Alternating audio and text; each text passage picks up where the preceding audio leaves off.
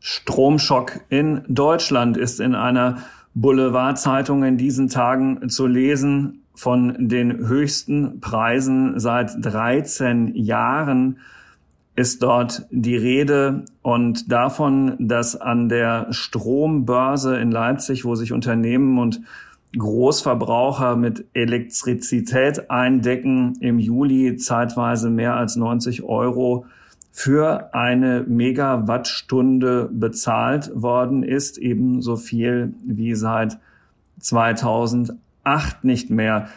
Was bedeutet das für den Verbraucher und welche Möglichkeiten gibt es eigentlich darauf zu reagieren? Es gibt einen intelligenten Ansatz, ein ganz neues Geschäftsmodell im Umgang mit diesem Phänomen und darüber wollen wir heute reden. Ja, herzlich willkommen, liebe Hörerinnen und Hörer, zu einer neuen Folge unseres FAZ Digitech Podcasts. Und ähm, wir haben heute einen Gast, Marion Nöldken, Managing Director für den deutschen Markt beim ja, Stromversorger, weiß ich gar nicht, ob das das richtige Wort ist, Tibber. Hallo, Frau Nöldken.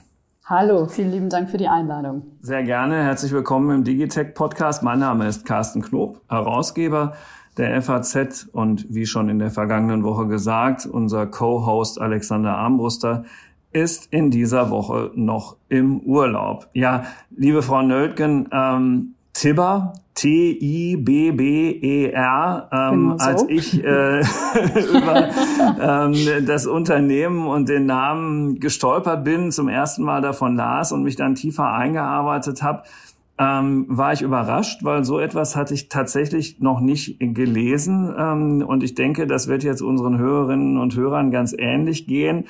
Ähm, was ist an Tibber anders als an meinem klassischen Stromversorger, in meinem Fall äh, der Süwag, die im Frankfurter Westen ähm, für die Stromversorgung zuständig ist.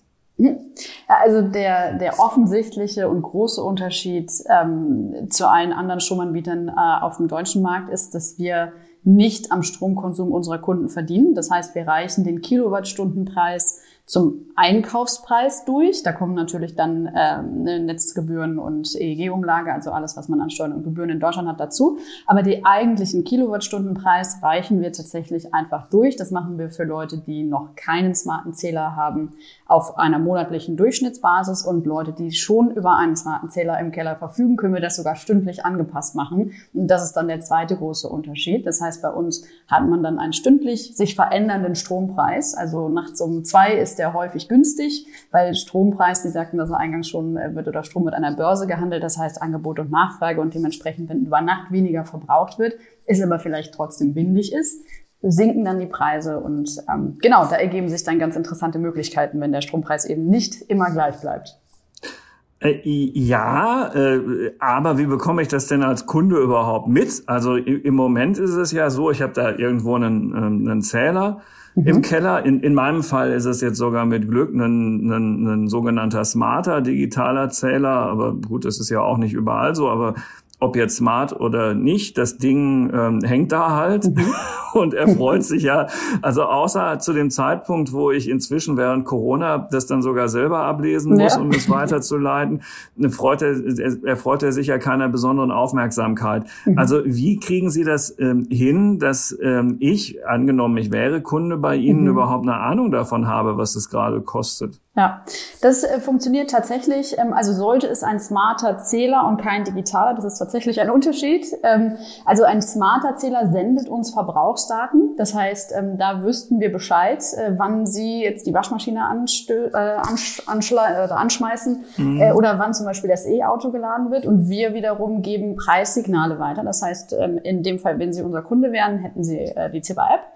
Äh, und da könnten Sie immer schon am Vortag auch sehen, was, äh, wie der Strompreisverlauf für den Folgetag ist. Ähm, und danach kann man entweder selbst, selbstständig handeln oder das so auch steuern lassen. Also größere Verbräuche, wie zum Beispiel das Laden von einem E-Auto oder der Betrieb von einer Wärmepumpe, ähm, der kann dann eben auch automatisch so gesteuert werden, dass da vor allem die günstigen Stunden mitgenommen werden. Da müssten Sie eigentlich nicht viel tun und der Zähler, den würden Sie, könnten Sie auch weiterhin unbeachtet lassen. Mm, okay, dafür würde ich verstanden. Das läuft über die App. Ich würde also über mein Smartphone einen Blick auf meinen Smart Meter haben genau. und ähm, dadurch dann und das ist jetzt neu mein Verhalten ähm, als Stromabnehmer dem Strompreis anpassen mhm. können. Ich könnte mich also, um dieses Wort nochmal zu benutzen, smarter verhalten, mhm. als ich das im Moment tue, wo es aber auch gar nicht wirklich notwendig ist, weil ich ja sowieso einen Durchschnittspreis bezahle. Genau, ja, eben absolut. Also gerade mhm. aktuell hätte das gar keinen großen ähm, Nutzen für Sie, weil ja jetzt Ihr Preis ja 24 Stunden am Tag, sieben Tage die Woche, äh, meistens zwölf Monate im Jahr genau der gleiche ist. Aber das, ähm, das ist halt eine große Diskrepanz. Ähm, tatsächlich dann zu dem eigentlichen Preis, den der Strom gerade kostet an der, an der Börse. Hm. Ähm, jetzt könnte man ja, und ganz ehrlich gesagt, den Gedanken hatte ich schon auch in der Vorbereitung auf das Gespräch und erst recht, als ich das heute las mit diesem eingangs zitierten Stromschock in Deutschland, mhm. auf den Gedanken kommen, äh, ja, will ich denn überhaupt ja. mich mit diesen ja. 90 Euro pro Megawattstunde befassen? Ja. Also, oder bin ich nicht vielleicht sehr froh, dass mein Anbieter mir für die, ich habe es jetzt vorher nicht nachgeguckt, für die nächsten zwei Jahre einen Strompreis von X garantiert? Mhm. Also letzten Endes, ähm, ja klar, gerade ist es wahnsinnig teuer, ähm, aber, und das ist, ähm, glaube ich, diese Gedankenbrücke, die wir in Deutschland erst noch lernen müssen, weil wir ja gar nicht so gewohnt sind, dass der Strompreis was ist, was sich verändert. Ähm, es kaufen ja alle gleich ein. So, das heißt, äh, in liberalisierten Strommärkten ähm, kaufen alle an der Börse ein. Das hat äh, natürlich den Vorteil, dass die Grundbedingungen für alle gleich sind. Ähm, und dementsprechend ähm, mag das sein, dass das bei einem äh, Tarif wie unserem, der sich direkt orientiert, ähm, auch mal sein kann, dass eine Stunde teurer ist. Ähm, mhm. als, als jetzt in den, so einem fixen Vertrag. Aber über die Zeit ähm, wird das auf jeden Fall ähm, immer mit zu den günstigsten gehören, wenn man einfach einen Einkaufspreis, den alle zahlen müssen, ohne Aufschlag durchgibt. Ja. Ähm, ja, verstanden, weil man ähm, halt eben diese Schwankungen, die im Moment stark nach oben gehen, gehen natürlich auch nochmal wieder nach unten. Das, das reicht genau. ja auch ein Blick in die Historie dieser Strompreise, da sieht man das natürlich mhm. auch. So, aber ja, also Sie, ähm, äh, also bevor wir uns gleich nochmal dem großen Ganzen widmen, müssen wir, glaube ich, doch nochmal etwas länger bei Ihrem Geschäftsmodell bleiben. Also Sie verkaufen Ihren Kunden den Strom zum jeweils tagesaktuellen Einkaufspreis. Stundenaktuell sogar Stunden Monatsdurchschnitt. Genau, mit Monatsdurchschnitt. Ja. Genau. Wenn ich keinen smarten Zähler habe, der Monat, das hatten Sie kurz genau. erwähnt. So schön und gut. Es ist der Einkaufspreis. Mhm. Womit verdienen Sie denn dann Ihr Geld? Das ist eine berechtigte Frage. Ähm, wir verdienen 3,99 pro Kunde pro Monat. Also äh, wenn Sie Tibber-Kunde sind, zahlen Sie 3,99 äh, Tibber-Fee, nennen wir das. Das heißt, damit verdienen wir Geld. Das ist auch ganz transparent. Ähm, aber tatsächlich so Hintergedanke ist, dass wenn man als Stromanbieter mit jeder Kilowattstunde verdient, hat man ja nicht wirklich ein, Interesse, den Kunden dabei zu helfen, weniger zu verbrauchen oder bewusster zu verbrauchen. Ähm, und diesen Interessenskonflikt ähm, äh, wollten wir umgehen. Dementsprechend verdienen wir 3,99 als fixe Gebühr. Ähm, darüber hinaus äh, haben wir einen E-Commerce-Shop, wo man E-Auto-Zubehör kaufen kann oder so kleinere Geräte, die den Zähler auch in digitale Zähler auch in Echtzeit auslesen können. Also alles rund um äh, smarten Haushalt und wie man äh, zu Hause smarter steuern kann. Damit verdienen wir natürlich auch ganz normal Geld. Genau, mhm. aber eben an der Kilowattstunde verdienen wir nicht. Okay, so und wenn Sie jetzt diesen Strom einkaufen, ähm, also bei meinem Anbieter habe ich einen Ökostromtarif und kann mir mhm. hundertprozentig sicher sein, dass, also wenn ich denen glaube, aber ich tu's ja, mal, dass mal, das, ne? äh, dass das Strom aus erneuerbaren Quellen ist. Äh, wenn, wenn Sie ja an der Strombörse einkaufen, haben Sie das selber auch in der Hand oder nimmt man da das, was man kriegen kann? Nee, nee, nee, nee. Also äh, wir kaufen natürlich auch nur 100 Prozent, äh, 100 Prozent äh, grüne, grüne Energie. Das sollte auch eigentlich heutzutage fast selbstverständlich sein. Aber ja, ist bei vielen natürlich noch nicht. Aber ja, klar, wir, wir zeigen sogar, von wo wir kaufen. Das kann man tatsächlich in der App neben dem Preis, äh, kann man sich angucken, von wo der Strom Strom, von welchem Kraftwerk der bezogen wird. Hm. Wie kommt das, dass ich von Tibber vorher und viele Hörerinnen und Hörer wahrscheinlich auch äh, noch nie was gehört habe? Also die Frage ja. geht jetzt eher in die Richtung, seit wann gibt sie überhaupt ja. und seit wann gibt sie in Deutschland und wo kommen sie überhaupt her? Ja, also wir kommen aus Norwegen. Ähm, da wurde Tibber 2016 gegründet. Ähm, da ist tatsächlich dieses Geschäftsmodell oder zumindest die Art der, des Stromtarifs auch gar nicht so revolutionär, wie sich das in Deutschland jetzt anhört. Ähm, da gibt es äh, diese, diese Art von, von Tarifen, wo sich der Preis stündlich ändert, schon sehr viel länger. Ähm, 2016 gegründet in Norwegen. Ähm, in Schweden sind wir auch äh, mit, äh, mit, äh, mit schwedischen Operations live und äh, Deutschland war quasi der erste Markt außerhalb von Skandinavien äh, auf den wir uns gewagt haben und tatsächlich mhm. noch einigermaßen neu. Also ähm, wir haben gerade im Juni äh, das einjährige Bestehen unseres Stromvertrags äh, gefeiert. Also ähm, ja, falls Sie ein Jahr in Deutschland noch, genau noch nicht gehört mhm. haben und so lange gibt's uns auch noch nicht. Ja, das heißt also in Norwegen gegründet, mhm. ähm, äh, dann äh, nach Schweden expandiert, wenn ich mhm. das eben gerade richtig genau. verstanden habe. Dann der erste Schritt außerhalb Skandinaviens war nach Deutschland mhm. und ähm, kann man sagen, wie viele Kunden inzwischen insgesamt äh, bei ähm, Tibber unterwegs sind mit dieser App und, und diesem neuen Angebot? Also wie, für wie viele war das schon attraktiv genug, dass Sie einen Vertrag mit Ihnen abgeschlossen haben? Ja, also global haben wir jetzt schon äh, über 200.000 Kunden. Ähm, in Deutschland sind wir so mittelprächtig fünfstellig. Ähm, tatsächlich sehen wir aber gerade in Deutschland, dass es vor allem für, für diese ähm, sehr technikbegeisterte Zielgruppe, äh, die haben uns meistens schon in irgendwelchen Foren oder auch E-Autobesitzer, ähm, die haben uns häufig in irgendwelchen Foren oder, oder, oder Freundesgruppen äh, etc. Äh, empfohlen bekommen. Also aktuell, glaube ich, haben wir überproportional viele äh, Solaranlagen, äh, Elektroauto oder Technikbegeisterte hm. Menschen, die äh, uns nutzen. Ist ja auch nachvollziehbar. Ne? In dem Moment, also wo, wenn ich, also und das ist jetzt überhaupt nicht despektierlich gemeint, wenn ich ein 0815 Verbraucher bin, ähm, äh, wo die Dinge so ihren Haushaltsgeräte ja. gang gehen, das alles nicht so wahnsinnig aufregend ist, ist das wahrscheinlich im Moment nicht so richtig spannend. Wenn ich dann ein Haus habe mit solchen Einrichtungen wie zum Beispiel einer Wallbox, ähm, ja dann äh, habe ich ja. schon ein richtig großes Eigeninteresse zu gucken, dass ich das tatsächlich vielleicht in den Nachtstunden so nutze, dass man von ihren niedrigeren Preisen profitieren kann. Genau, also das Einsparpotenzial rein finanziell ist auf jeden Fall deutlich größer, ähm, wenn man wenn man ein Eigenheim und dann vielleicht ein E-Auto oder eine Wärmepumpe oder sowas hat, das auf jeden Fall ähm, die Leute, die uns, glaube ich, in der Stadt nutzen, das sind die, denen das halt, die das Konzept irgendwie überzeugt, ne? die sagen, okay, ich finde das gut, dass ich transparent weiß, was ihr verdient und was der Rest kostet. Ähm, und äh, ich habe dann nicht jetzt den Druck, dass ich äh, immer einmal im Jahr mir wieder angucken muss, äh, wo ich jetzt äh, irgendwie 100 Euro und einen Toaster zu meinem Stromvertrag kriege, sondern mm. ich weiß dann irgendwie transparent was, äh, dass ich nicht über den Tisch gezogen werde, auch nicht in irgendwelchen Folge äh, Verträgen, die dann vielleicht nach dem ersten Jahr kommen. Ich habe mal ähm, bei Ihnen auf Facebook ähm, geschaut, mhm. wenn das Unternehmen, also Tibber, was auf Facebook postet, ähm, sind relativ viele Kommentare ja. drunter und man sieht, die, es ist eine riesengroße Skepsis da, ja. ob, ob, das was taugt. Ne? Viele sagen, pff, also mein Gott, also wo ist es billiger und so und ähm, äh, wie funktioniert es überhaupt? Also sie müssen da sehr viel Überzeugungsarbeit leisten und da, da kam auch mein Gedanke her, dass äh, man schon wissen muss, dass dieser, dieses intelligente Verbrauchen von Strom halt wahrscheinlich auch tatsächlich eine bestimmte Wohnform voraussetzt, die äh, das überhaupt erstmal möglich macht. Und andere eben äh, wahrscheinlich zu Recht sagen, na ja, okay, also da bleibe ich doch erstmal bei dem, was ich hab. Also total. Also letzten Endes, ähm, ich glaube nicht, dass wir die Leute ansprechen, ähm, die halt normalerweise jedes Jahr gucken, wo sie den größten Bonus bekommen. Da findet man mit Sicherheit immer Angebote, die, äh, die dann im ersten Jahr günstiger sind.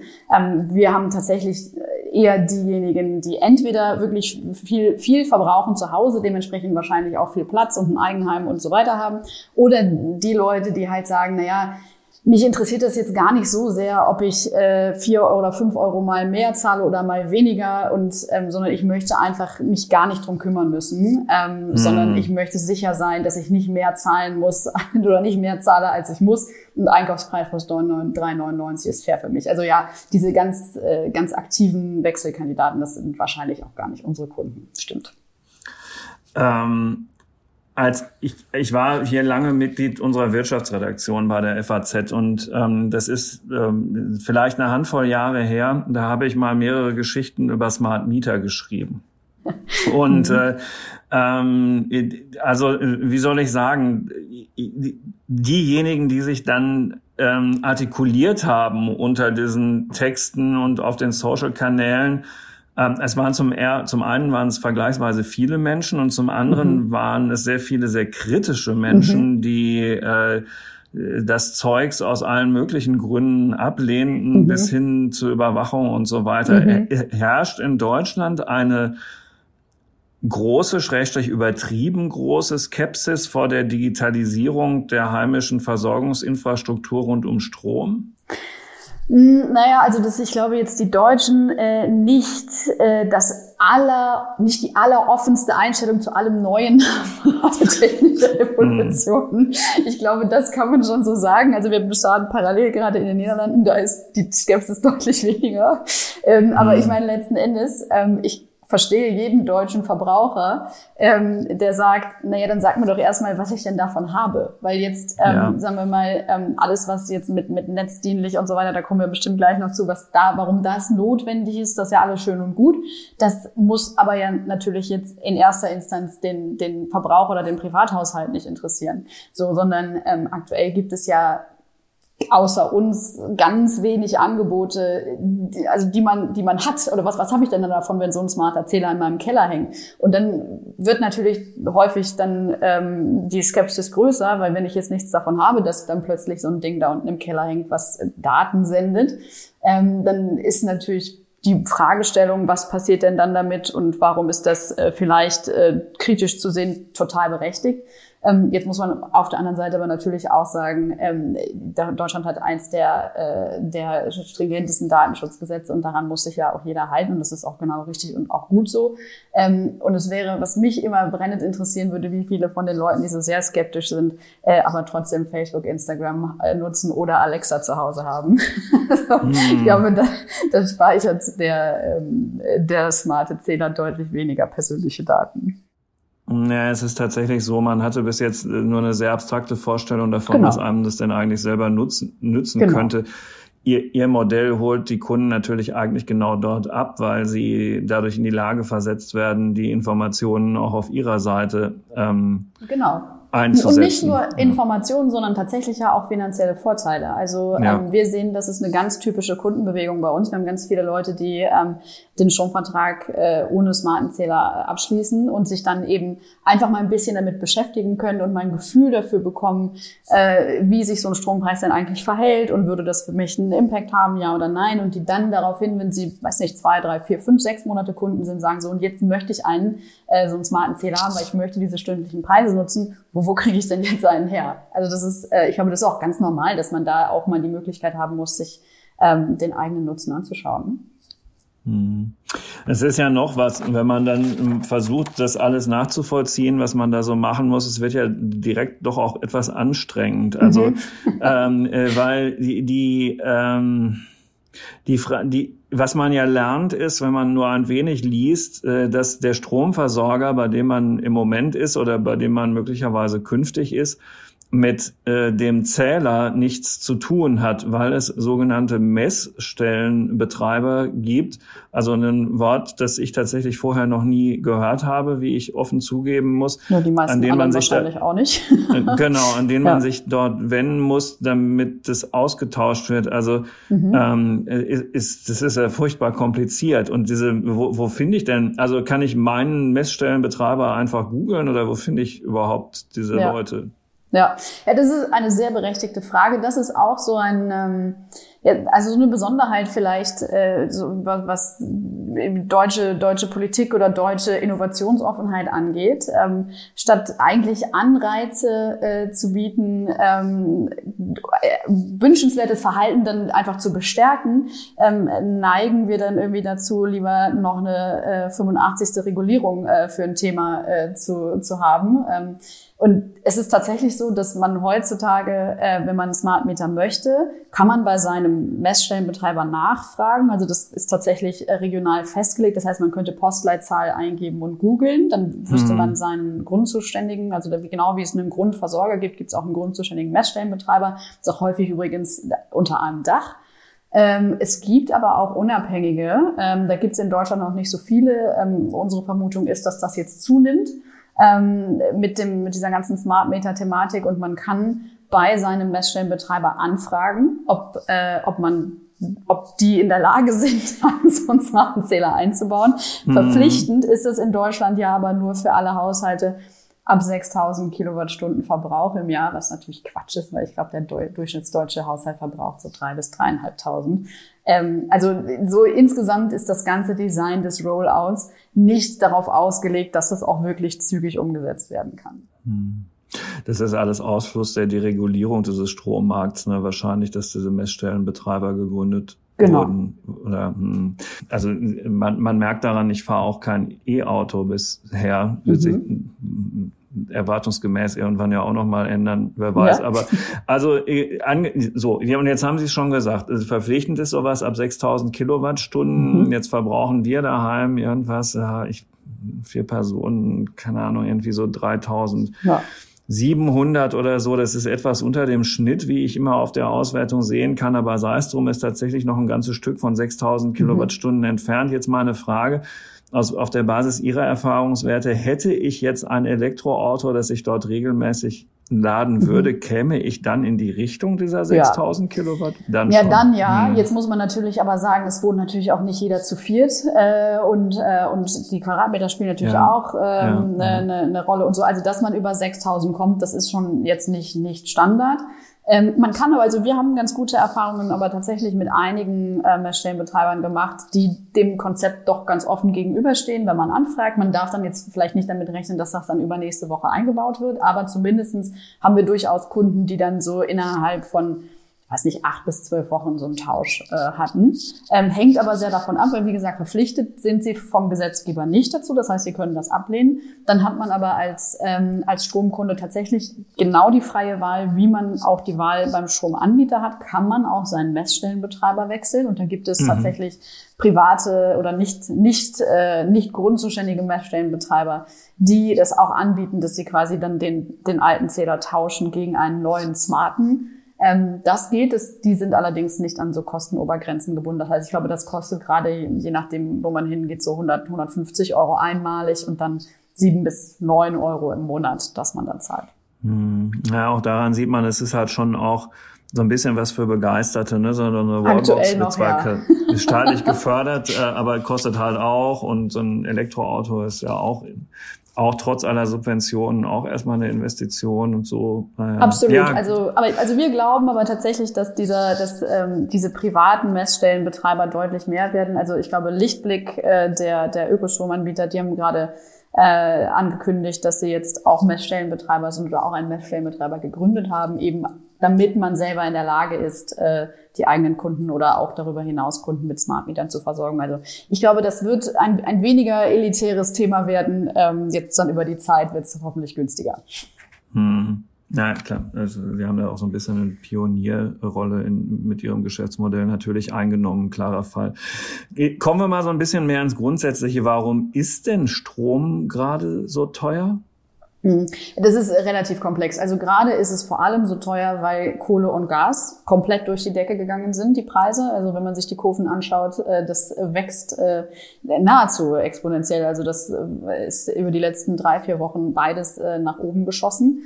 Plus wir haben einfach gerade ähm, häufig nicht so viel Wind. Also wir hatten jetzt letztes Wochenende, war es sehr windig in großen mhm. Teilen von Deutschland und da waren die Preise auch sehr günstig.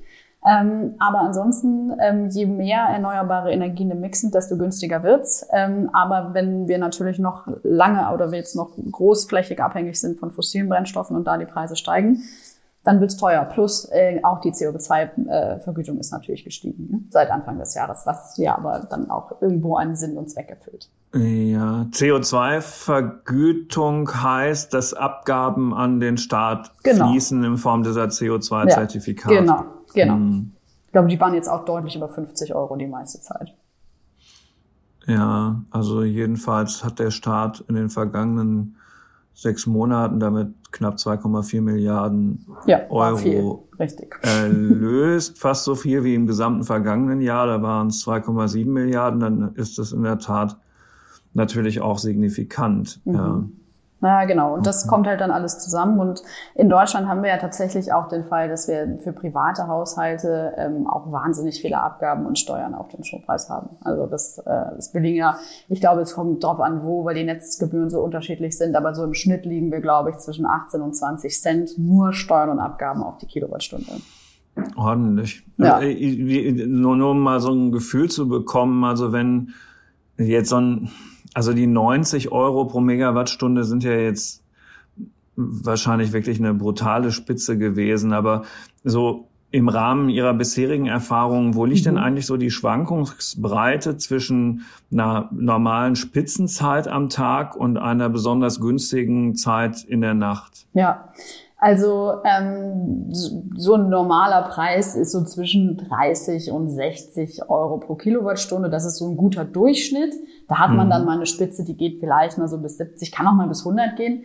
Und das Interessante an der Strombörse, anders als jetzt an anderen Börsenmodellen, die wir kennen, äh, gibt es auch negative Preise. Strom äh, kann ja nicht so. sehr okay. schlecht äh, vorgehalten oder gespeichert werden. Nee, das gar heißt, nicht, ne? Also genau. Äh, jedenfalls im Netz, im Netz genau. gar nicht. Außer, nee, genau, also, ne? richtig, ja. genau. Und äh, dementsprechend muss der dann eben weg. Das heißt, das hängt auch damit zusammen, natürlich, je mehr Erneuerbare wir im Mix haben, desto äh, unvorhersehbarer wird natürlich die Produktion, weil ob es jetzt äh, sehr windig oder sehr sonnig ist, äh, kann man natürlich im Forecast irgendwie sehen, aber halt nicht genau planen und schon gar nicht steuern. Ähm, und dementsprechend ähm, gibt es eben immer wieder Stunden mit negativen Preisen, was natürlich dann für die Verbraucher von stündlichen Strompreisen extrem interessant ist, weil dann die Kilowattstunde nämlich plötzlich nur 13 Cent kostet, weil also, dass man da jetzt wirklich Geld bekommt, äh, das wird durch die hohen Steuern und Abgaben nicht der Fall sein, aber dass man die halt deutlich reduzieren kann, das passiert dann schon. So, das heißt, so im Mittel liegt man dann eigentlich so ja zwischen 20, 30, 40 Euro im, im Schnitt pro Megawattstunde. Hm. Okay.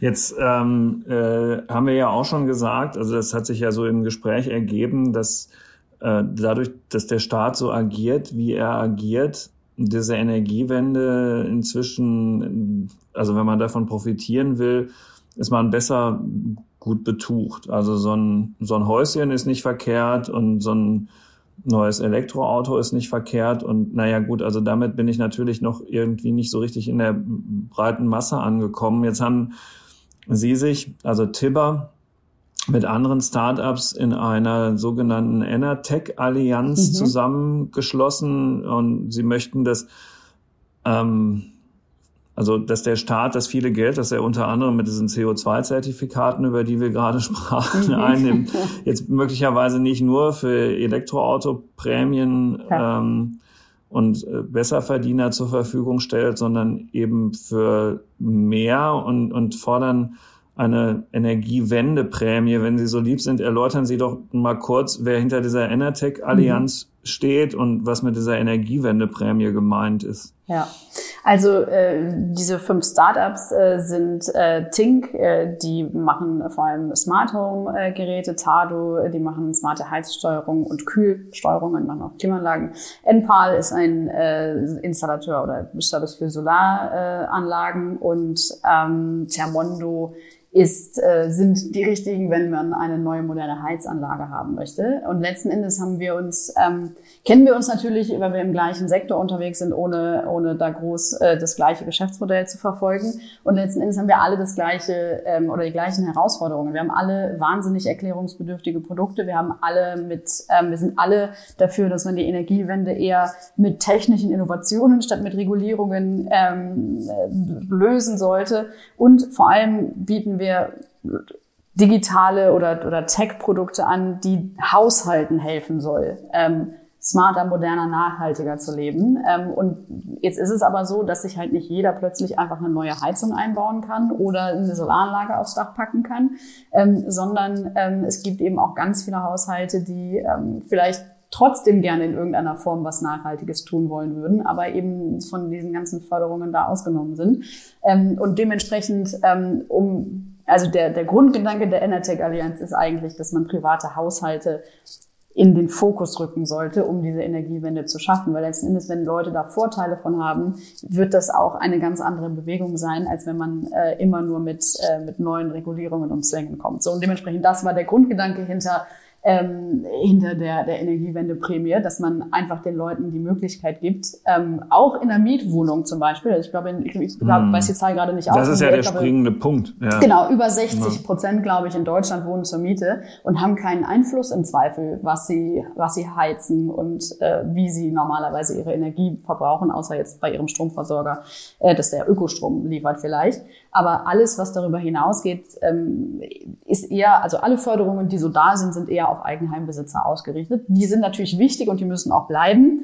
Aber man sollte halt vielleicht dran arbeiten, dass ähm, erstens mehr Aufklärung herrscht. Ich glaube, das ist auch ganz wichtig, auch über Förderungen und so weiter. Plus fast alle äh, von den ähm, von den genannten Startups äh, arbeiten mit mit Installateuren und tatsächlich ist da meistens das das sogenannte Bottleneck ähm, liegt gar nicht daran, dass sie zu wenig Kundenanfragen hätten oder so oder dass, äh, dass man da niemanden findet, der interessiert ist, sondern es ist häufig tatsächlich ähm, ist, sind Installateure das, äh, das Bottleneck. Das heißt, mhm. wenn mehr dafür getan wird, dass solche Leute ähm, in die Ausbildungen kommen, dass solche Leute auf den Arbeitsmarkt kommen, würde da auch schon sehr viel äh, geholfen sein. Also es ist eigentlich die, der, der gesamte Gedanke hinter dieser Allianz ist, wir wollen uns gemeinsam dafür stark machen, dass Haushalte mehr von Energiewende-Themen profitieren, als sie es gerade tun. Ähm, hat irgendeine Partei das schon als Thema für sich entdeckt. Ich habe jetzt noch nicht alle Wahlprogramme von vorne bis hinten gelesen. Also finden Sie Traktion in der Politik mit diesem Ansatz? Mm, also ähm, ich glaube, die FDP hat sich geäußert. Äh, sie hatte gesagt, sie sind immer gegen Gießkanne, was natürlich mhm. auch in Ordnung ist, ist äh, wenn man das Wahlklientel im Auge hat. Ähm, und ich glaube, die Grünen haben gesagt, dass sie, dass sie das natürlich generell begrüßen. Aber also ich mm, für mich, also wenn ich, ich habe, wenn ich Parteienkommunikation zum Thema Energiewende sehe, ist das sehr häufig industriegerichtet und wenig ähm, auf Haushalte fokussiert. Mhm. Ähm, oder zumindest nicht so, dass man als, als, als normaler durchschnittsdeutscher Haushalt direkt erkennen könnte, okay, aber was habe ich denn dann davon, außer dass ich mir jetzt plötzlich keine Flugreise mehr leisten soll und äh, ich auch bitte jetzt ein Elektroauto kaufe, ein neues. Und das geht dann durch die Bank. Äh, ja. Sie haben äh, gerade en passant was gesagt und ich habe es auch an anderer Stelle schon mal gelesen. Also wenn ich Sie richtig verstanden habe, ging das in die Richtung, je schneller wir die regenerativen Energien ausbauen, mhm. desto schneller wird es auch wieder günstiger. Und intuitiv ja. wird man ja sagen, äh, wieso denn das? Weil ähm, ist denn nicht diese klassische Energieerzeugung eigentlich viel günstiger als diese regenerative? Könnte man ja instinktiv vermuten, mhm. ja, weil, ja. naja, vielleicht sind diese, diese Kraftwerksparks inzwischen sogar abgeschrieben und so weiter und sie laufen halt einfach so vor sich hin, während ich das andere ja alles erst ausbauen muss. Also wo ja. ist da der Zusammenhang? Warum wird's ähm, billiger, je mehr ich ähm, von diesem Ökostrom produziere? Naja, also Sie haben es ja gerade schon gesagt, das Einzige, was gerade teuer ist oder warum ja auch die EEG-Abgabe so hoch ist, ähm, ist ja, dass wir diese ganzen ähm, grünen Kraftwerke quasi noch bauen müssen. So und hm. also ein, ein abgeschriebenes Kraftwerk, was produziert ist, natürlich im Zweifel ähm, mit einer neu zu bauenden Anlage nicht gleichzusetzen. Aber das heißt, Sonne und Wind, also sobald diese Kraftwerke stehen, produzieren sie ja Energie zum Nulltarif. Ne? Also Sonne ist da, Wind ist da ähm, und Netzgebühren, klar, die kommen dann dazu, aber die kommen ja immer dazu. Ähm, aber tatsächlich, ähm, es, es gibt keine günstigere Art und Weise, Energie zu produzieren als mit Erneuerbaren, weil sie eben regenerativ sind und vor allem nicht von uns regeneriert werden müssen. So, das heißt, äh, bevor man Kohle ab, äh, abbaut äh, irgendwo und die dann zu Strom umwandelt, das wird immer teurer sein, ähm, als einfach Sonne und Wind zu nutzen, die ja dann sowieso da sind. Aber ja klar, wir sind gerade einfach in dieser Zwischenphase. Das heißt, mhm. ähm, dadurch, dass wir ausbauen müssen und dann dadurch, dass eben auch die regenerativen Energien Vorrang haben, das heißt, wenn wir regenerativen äh, Energie aus regenerativen Quellen haben, werden die bevorzugt an der Börse. Heißt aber auch, dass wir diesen Rest immer noch durch fossile Kraftwerke decken müssen. Und das ist das Teure, weil das auch, also diese Zwischenphase ist teuer, weil wir teure alte Kraftwerke laufen lassen müssen, weil wir noch nicht 100 Prozent auf Erneuerbaren laufen können. Hm. Kapiert. Ich habe ähm, so zum Abschluss unseres Gesprächs noch noch eine letzte größere Frage. Mhm. Warum? Also ihr, ihr, das, äh, ihr Geschäftsmodell ist zwar neu und auch mit, mit einer gewissen, mit einem gewissen technischen, in Anführungsstrichen, Aufwand verbunden. Vielleicht jetzt gar nicht so sehr für den Kunden, weil eine App downloaden, das ist ja wirklich kein Hexenwerk. So, ähm, aber halt, naja, also sagen wir mal im Großen und Ganzen, und darauf will ich hinaus, könnte meine Syvac zum Beispiel das ja schon kopieren. Also mhm. wenn die jetzt Lust hätten, äh, das zu machen, wäre jedenfalls für einen etablierten Stromversorger die technische Einstiegshürde, ihnen da ähm, Konkurrenz zu machen, indem exakt dasselbe angeboten wird, ja nicht so übermäßig hoch. Warum haben Sie keine Sorge davor, dass die Stromversorger, die etablierten in Deutschland genau das tun? Hm. Sie werden sogar müssen demnächst. Ähm, tatsächlich steht im neuen Energiewirtschaftsgesetz, ähm, dass alle Anbieter über die mehr als 200.000 Kunden haben, müssen demnächst so dynamische Tarife anbieten, die sich mhm. an den äh, Börsenpreisen orientieren. Wir begrüßen das eher, weil dieses Thema dann einfach eine größere Aufmerksamkeit bekommt. Ähm, dass das, ähm, also ich, dass ein Stromkonzern plötzlich auf einen um, auf eine Umsatzquelle, wie ich verdiene an einer Kilowattstunde mit, ähm, umstellt. Kann, kann sein. Ähm, ich glaube, technisch ähm, sind wir dann vielleicht doch ein bisschen vorwärts oder vorne dran. Mhm. Wir werden jetzt auch nicht aufhören, neue Dinge zu entwickeln. Also wir haben zum Beispiel gerade auch ähm, unser, unser Solar Smart Charging. Das heißt, da kann man mit Überproduktion von der, von der Solaranlage das E-Auto automatisiert laden und so weiter.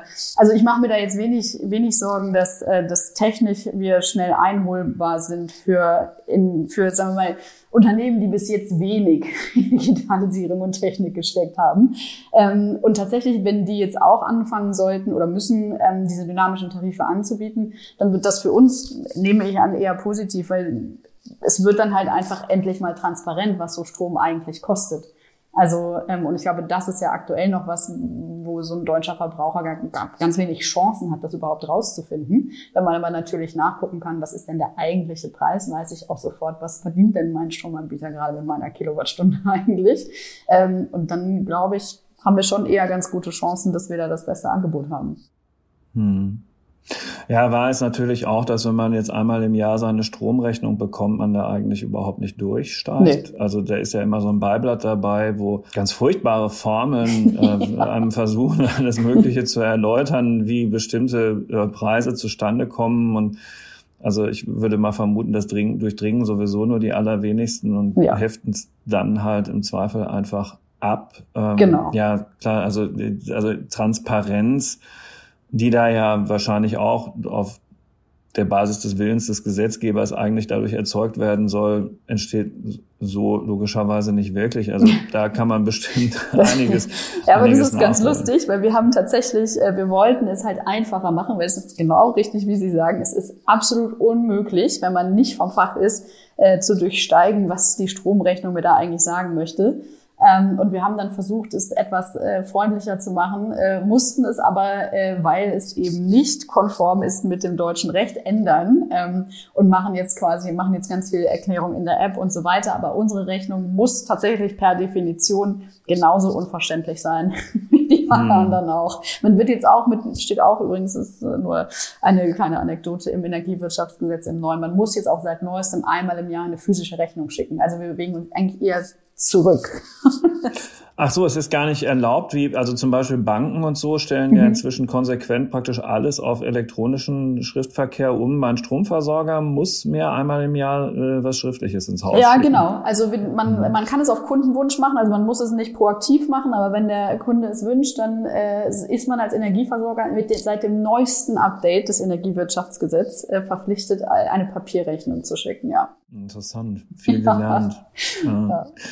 Als smarter Stromanbieter will Tibber Kunden dabei helfen, Strom zu sparen und gleichzeitig einen Beitrag zur Energiewende zu leisten. Dass das mit Tibber klappt, davon ist zumindest Marion Nöldken, Managing Director für Deutschland bei Tibber, überzeugt. Ähm, wir werden in den kommenden Jahren erfahren, wie viele Kunden sich davon überzeugen lassen. Jedenfalls dürfte feststehen, dass der deutsche Strommarkt die eine oder andere Innovation vertragen kann und der Keller wahrscheinlich auch einen smarten Zähler über kurz oder lang vertragen sollte. Ähm, vielen Dank, liebe Frau Nölken, für Ihre vielen Zeit, Dank. für das Gespräch hier im FAZ Digitech Podcast. Ihnen, liebe Hörerinnen und Hörer, vielen Dank fürs Zuhören auch in dieser Woche laufende Informationen über Digitalisierung, Technik, ähm, Autos und Motorräder und was sonst alles noch irgendwie Spaß macht, finden Sie in unserer FAZ Digitech App. Der Podcast ist ein fester Bestandteil davon. Die App finden Sie in den App Stores zum Download. Und in den kommenden zwei Wochen ist dann Alexander Armbruster mit Ihnen gemeinsam in der Welt der Digitalisierung unterwegs. Bleiben Sie gesund. Tschüss. Ciao.